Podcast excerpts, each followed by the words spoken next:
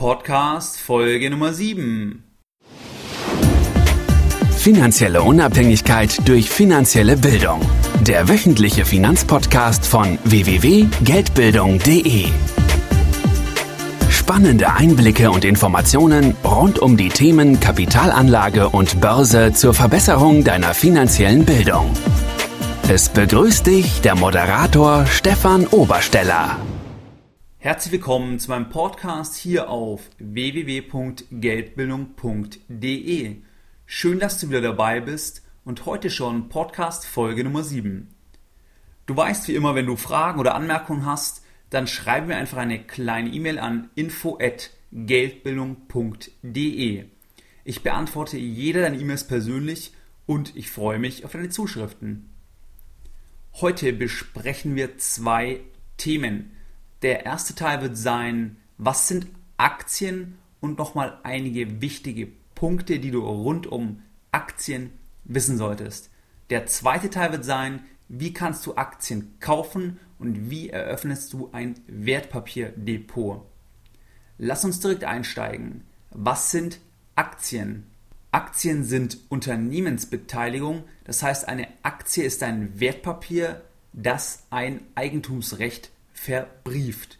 Wenn du eine Aktie kaufst, dann gehört dir eben ein entsprechender Anteil an der Aktiengesellschaft. Zum Beispiel eben ein Anteil an der BMW AG. Und Aktien können, können für Firmen gelten, die an der Börse notiert sind oder nicht. Für uns sind aber AGs jetzt für den Moment nur relevant, die an der Börse notiert sind, das heißt, wo auch Wertpapiere gehandelt werden. Wenn du also eine Aktie kaufst, wirst du quasi damit zum Miteigentümer der Firma. Und ich habe ja in einer vorherigen Folge schon mal das Beispiel gemacht, wenn du ein Haus hast, was 50% dir und 50% deiner Frau gehört, dann hat jeder quasi 50% Eigentum. Ganz genauso gleich ist es bei einer großen Firma, die beispielsweise im DAX gelistet ist nur gibt es da eben viele Frauen. Das heißt, dein Anteil ist eben viel, viel kleiner. Aber das Grundprinzip ist das gleiche. Dir gehört eben ein Anteil an dieser Aktiengesellschaft. Und Aktien können jeweils eindeutig durch die sogenannte Wertpapierkennnummer WKN bzw. durch die sogenannte ISIN International Securities Identification Number zugeordnet werden. Wie kann man Aktien unterscheiden? Also da gehe ich jetzt sehr grob drauf ein und auch nur auf die Sachen, die eben für dich wichtig sind oder wo du auch die Begriffe vielleicht mal lesen könntest oder darüber stolperst, dass du diese eben einordnen kannst. Man kann Aktien grundsätzlich unterscheiden, zum einen nach der Art der Übertragung, das heißt, wie geht die Aktie von dem einen Eigentümer auf den anderen Eigentümer über und zum anderen nach dem Umfang der dir zustehenden Rechte, die mit dem Halten einer Aktie verbunden sind. Lass uns zunächst anschauen die Unterscheidung nach der Art der Übertragung. Man unterscheidet hier zwischen Inhaberaktien und Namensaktien. Inhaberaktien sind dabei Aktien, die eben auf den Namen des Inhabers, also auf deinen Namen oder auf meinen Namen lauten, wenn wir diese besitzen und die problemlos von einem Inhaber, also von einem Eigentümer auf den anderen übertragen werden.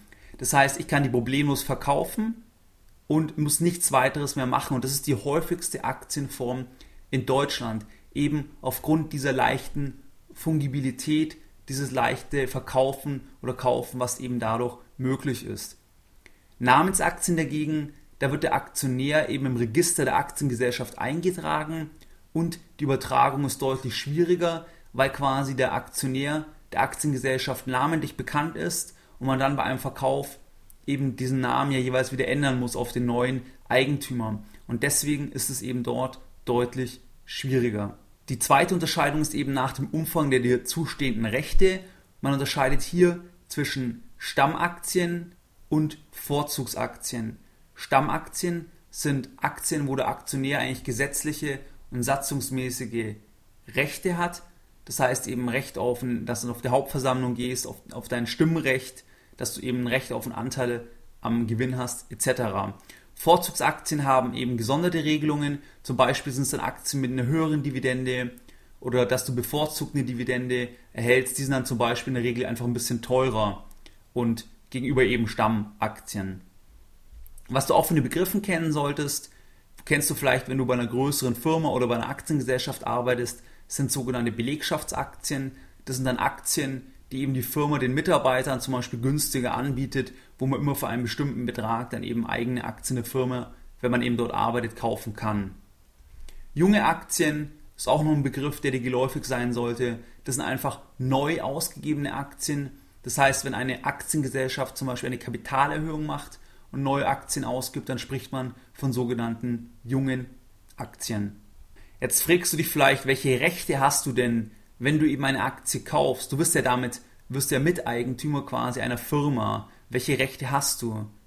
Wenn du jetzt also eine Aktie hast, dann hast du eben gewisse Rechte, wie zum Beispiel, dass du ein Recht hast auf einen Anteil am Gewinn, also auf eine Dividende, sofern eben eine auf der Hauptversammlung beschlossen wird. Dann hast du als weiteres Recht die, ein Recht zur Teilnahme an der Hauptversammlung und auch ein Stimmrecht gemäß eben deiner Anzahl an Aktien an der Hauptversammlung und zum Beispiel auch noch ein Bezugsrecht, wenn eben Kapitalerhöhung durchgeführt wird. Aber wichtig ist eben das, dass du ein Recht auf einen Anteil am Gewinn hast, aber du musst, musst aufpassen, die Firma ist nicht verpflichtet, einen Gewinn auszuschütten, sondern das wird auch an der Hauptversammlung, da wird ein Vorschlag gemacht und der wird dann in der Regel angenommen und es hängt eben sehr stark von der Ertragssituation ab. Also es gibt es auch oft, dass Firmen dann zum Beispiel sich entscheiden, keine Dividenden mehr zu bezahlen, für, für den Moment mal, weil es eben die Gewinnsituation, die Liquiditätssituation nicht zulässt. Wenn Sie dies aber bestätigen, also wenn Sie einen Dividendenvorschlag machen, dann steht dir eben als Aktionär gemäß deinen Anzahl an Aktien eben die entsprechende Dividende zu. Wie kannst du jetzt als Aktionär Geld verdienen, wenn du eine Aktie hast? Das ist relativ trivial, aber ich bin, möchte es dir trotzdem hier erklären. Du hast eigentlich immer zwei Hebel. Du hast einmal den Hebel Kursgewinn und der andere Hebel ist der Hebel Gewinnausschüttungen, also Dividenden. Der Hebel Kursgewinn ist so, sagen wir, du kaufst 100 Aktien für 10 Euro. Das heißt, insgesamt investierst du heute 1000 Euro und in einem Jahr steht die Aktie zum Beispiel, weil sie sich schön entwickelt hat, 20% höher. Das heißt bei 12 Euro.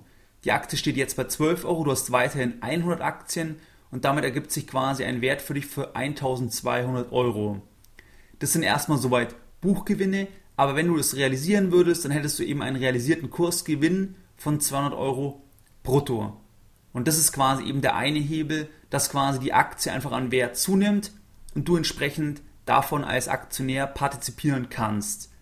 Der zweite Punkt ist eben die Gewinnausschüttung. Das heißt, dass du ja jeweils die Dividende bekommst, sofern eben eine beschlossen wird und darüber ja auch eine Rendite generierst. Also die Rendite ist immer bei einer Aktie Kursgewinn und Gewinnbeteiligung.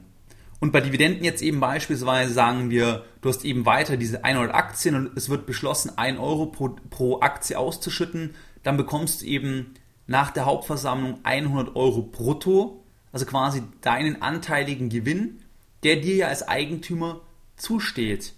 Und das ist eigentlich schon mal eine sehr, sehr interessante Sache, weil du bist ja wirklich, du bist Eigentümer im Unternehmen, du hast dort nicht gearbeitet, du hast quasi als Eigentümer Risiken übernommen und dafür wirst du quasi dann mit einer Gewinnbeteiligung letzten Endes entschädigt.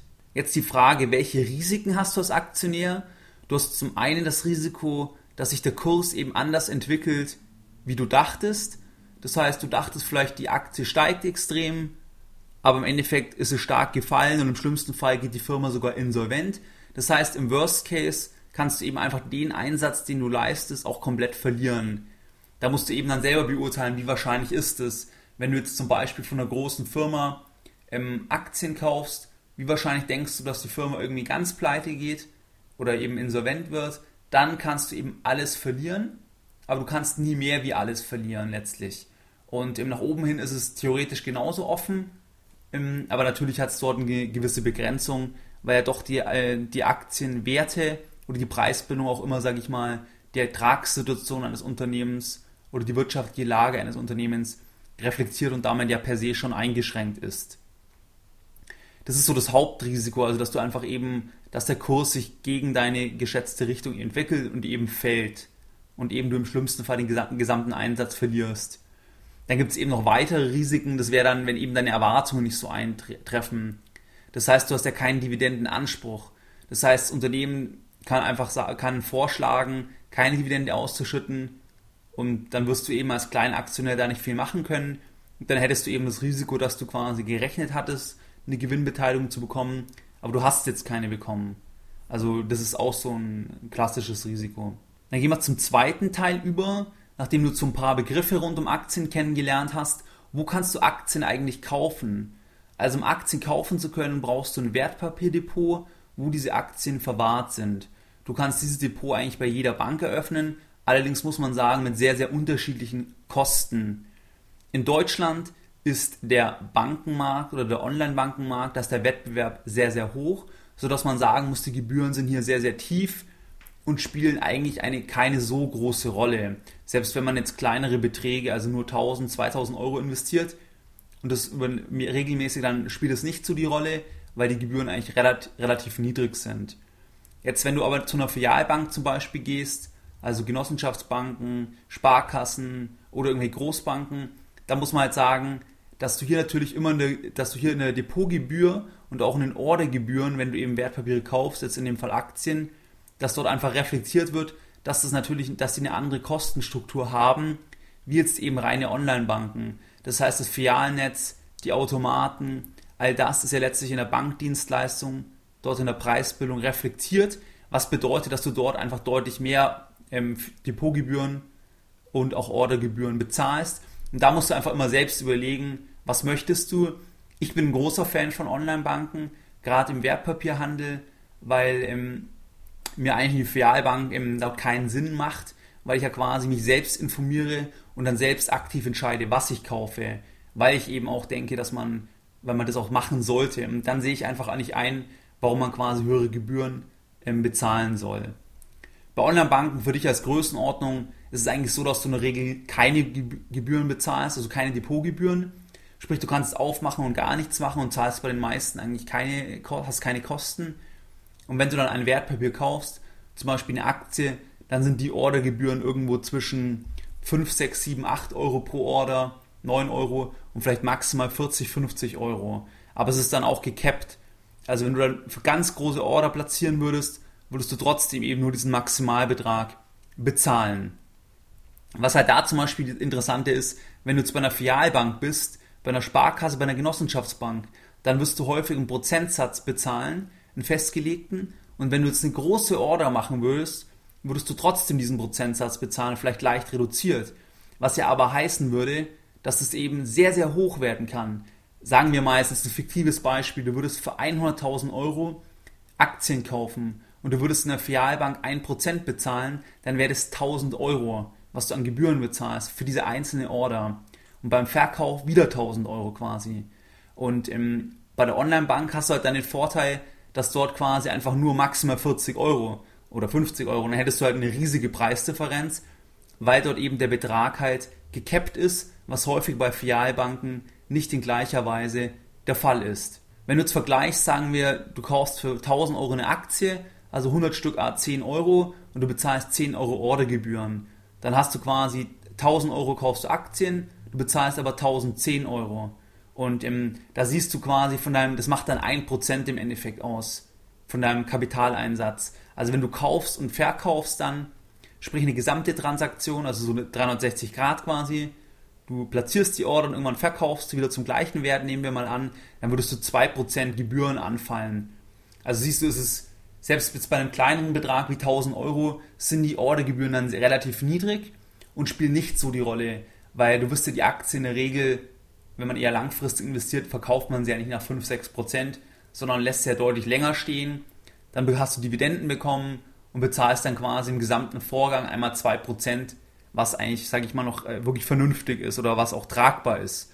Und für dich als Beispiel, in der Schweiz zum Beispiel ist der Online-Bankenmarkt wesentlich unkompetitiver. Dort bezahlt man wesentlich mehr Gebühren, weil es einfach wesentlich weniger Konkurrenz geht, gibt und natürlich auch das Preislevel für, die Mitarbeiter, für den Mitarbeitern bei den Online-Banken quasi im höher ist.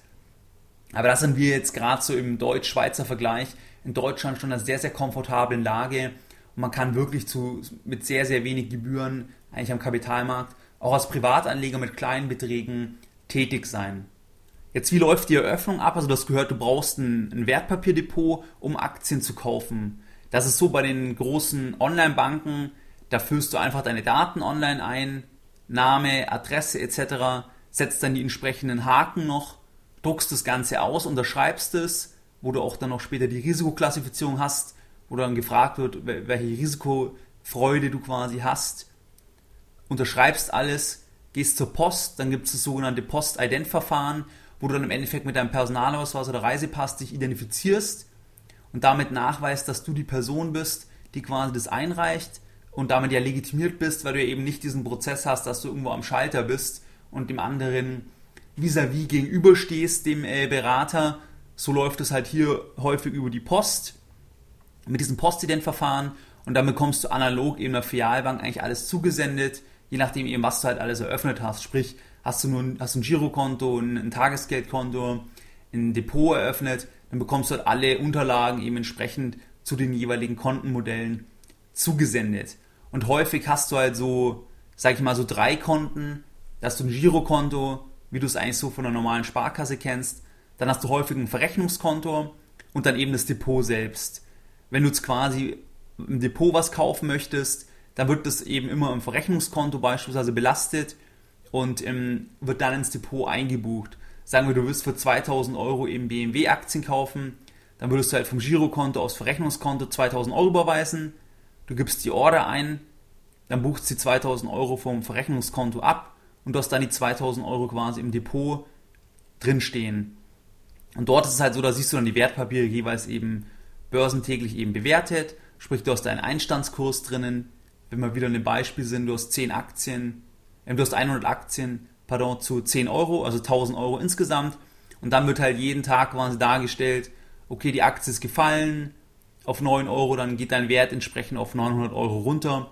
Oder die ist auf 11 Euro gestiegen, dann geht dein Depotwert entsprechend auf 1100 Euro hoch. Das ist das, was ich in vorangehenden Folgen schon mal meinte, mit dieser sehr, sehr transparenten Preisfindung. Also du siehst eigentlich wirklich zu jedem Zeitpunkt, was ist eigentlich dieses dieses Recht wert, dieses Eigentumsrecht. Und das ist eigentlich eine sehr, sehr coole Sache, finde ich, weil man eben sehr transparent immer weiß quasi, wie ist der Wert des eigenen Vermögens, was du eben bei vielen anderen Assets nicht hast, was du bei einem Auto nicht hast, was du bei einer Immobilie nicht hast, was du eigentlich bei fast allen äh, Gegenständen oder eben ähm, Immobilienwerten nicht hast, dass du eben so eine transparente Preisfindung hast, weil der Kapitalmarkt eben wirklich diese ganze Angebot-Nachfrage so sehr bündelt, so eine hohe Liquidität äh, drin ist, dass eben sofort ein Preis immer im abgebildet wird. Gut, das war Podcast Folge Nummer 7 und was waren heute deine persönlichen Lessons learned? Du hast gelernt, was Aktien sind, wie man Aktien grob unterscheiden kann. Du hast gelernt, welche Rechte du als Eigentümer hast. Du hast gelernt, wie du als Aktionär Geld verdienen kannst und welche Risiken du hast und du hast gelernt, wo du Aktien kaufen kannst und wie die Eröffnung abläuft. Und wie du schon weißt, möchte ich auch heute Podcast Folge Nummer 7 hier auf geldbildung.de wieder mit einem Zitat beenden. Und heute eines von Aristoteles Onassis. Dem Geld darf man nicht nachlaufen, man muss ihm entgegengehen. Mehr Informationen zum Thema finanzielle Bildung auf dem Weg zu deiner finanziellen Unabhängigkeit findest du unter www.geldbildung.de. Und immer daran denken, Bildung hat die beste Rendite.